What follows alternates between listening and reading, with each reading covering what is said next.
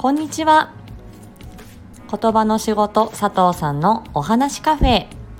本日もお耳に書かれて嬉しいです。この配信では言葉声コミュニケーション伝え方など日常で使えるヒントをお伝えしています。今週は、えー、言葉の仕事子どもの支援ウィークということで、え、前回、え、会話の基礎会話力の基礎となる力、えー、一つは、え、三角形の関係共同注意。二つ目に、え、相手への興味話したい伝えたいという意欲。これが大事だよというお話をしました。今日はその、えー、後の3つ目4つ目のお話になります。1個目の三角形の関係。2個目の伝えたい気持ち、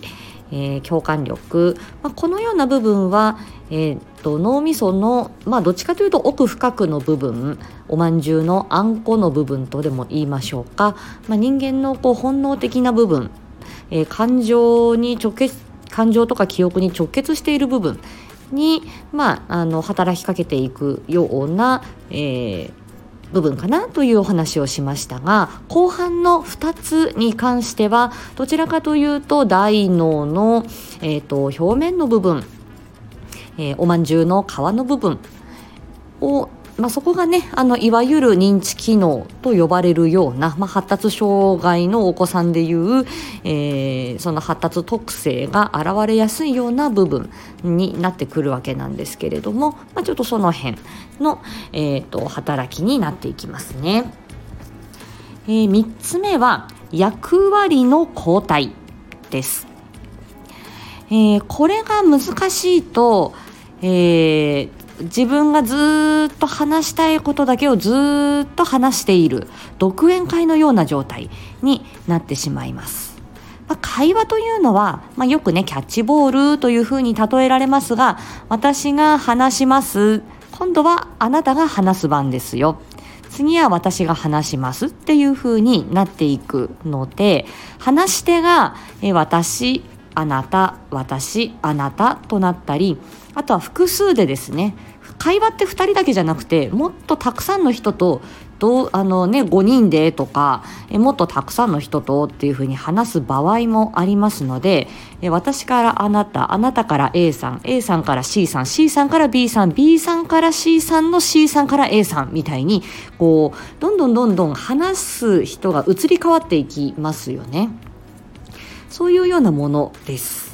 で、えー、発達障害のお子さんは今のような、えーと、複数人の人うわーっと5人も6人も7人もの人がいてただ話題は一つですよ。例えばあの昨日のサッカーの試合楽しかったねとかね。テレビのこのアニメが楽しかったねとかっていうことに関してみんなで喋ってるんだけどあの人もこの人もその人もこの人も喋ってる。俺はいつ話せるんだっていうようなその話にどこで話をしたらいいかわからないとか逆に自分があああの時こうこうこうでこのアニメのこのキャラクターがこうこうこうなんだよね。っていうのはさこの時にこういうこと言ったじゃん？みたいに自分がうわーっと話したいことばっかりを話してしまって、えー、他の人がしらけちゃうポカーンとしちゃう。っ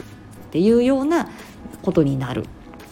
ことが多いようなんですけどこれはこの役割の交代というのがうんちょっと苦手さがあるパターンのお子さんが多いです。で話す例えば A さんと B さんで話しているっていうような最初は、えー、1対1の会話からこの役割の交代という練習をしていく方がいいと思います。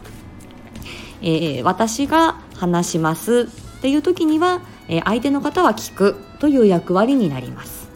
では次は、えー、それがひっくり返ってあなたが話します。私は聞いています。っていうふうに役割を交代しますよね。はい、なので、えー、キャッチボールで言うと投げる人っていう役割と受け取る人という役割。今度は、えー、投げる人が相手であって私は受け取りますというような役割。そのような、えー、っと認識だと分かりやすいかなと思うんですね。でこの役割の交代が難しいお子さんがやっぱり発達障害のお子さんでは結構いて、えー、いやいや今話きあ私が今話してるからあなたちょっと聞いててっていうふうにそれを静止するというのはちょっとねうんとやや強引です。というよりも最初はこの役割を交代する遊びっていうのをうんと会話だ会話ではなくて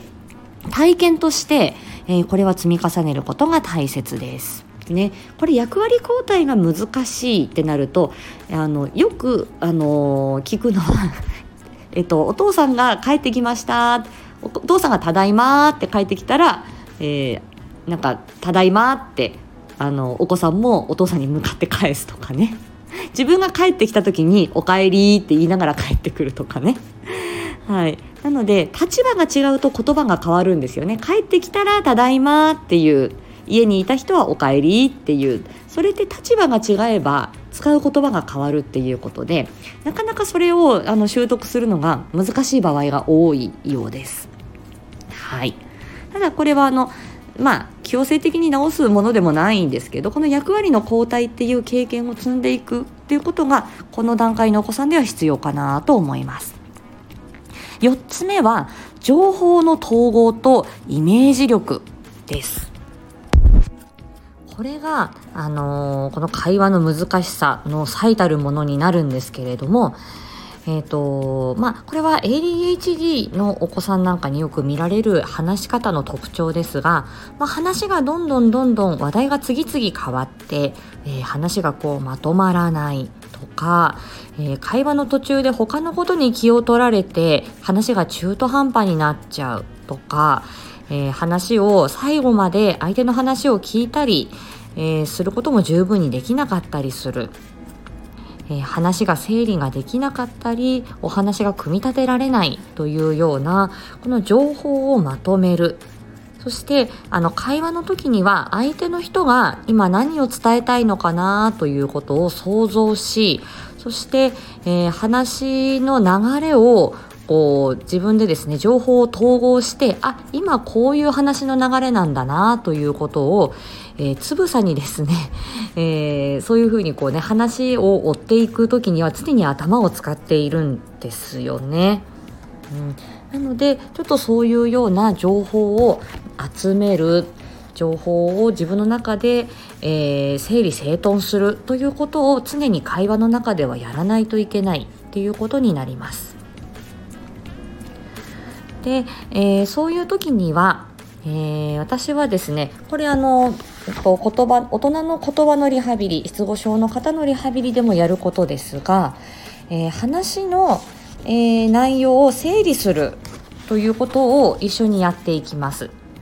例えば、えー、今こういう話をして今こうなってるよねというのを、えーと、今この話をしていますということとかを、えーと絵に描いたり、えー、文字で書き記したりして、えー、あなた今ここの話をしているよねこの部分についてはどうかなとか、うん、あこういうことだったんだねっていうことをこうフローチャート的にですね、えー、目に見える形にしながら、え話したりっていうことを、えその話のポイントを分かりやすく示すということをします。え、例えば、え、ポケモンのキャラクターについてお話ししようみたいな時には、え、ポケモンのキャラクターどれが今日はこれについて話すっていうことでまずテーマを決めます。でそこから、えーと、じゃあこのポケモンは何タイプのポケモンなの？とか、うん、あのどういうところが好きなの？とか弱点はどこだろうね？大きさはどれぐらいだろうね？とか。うんと、お子さんがこの話が好きだなっていうことを、まあ、こちらがまあ想像しながら、えー、このこれについて話してるよという、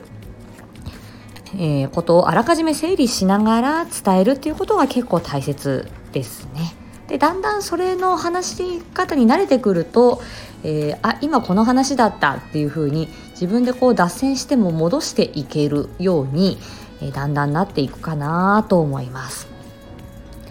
であとはあのー、練習としてはあの3ヒントカードスリーヒントクイズというようなものがあってで、えー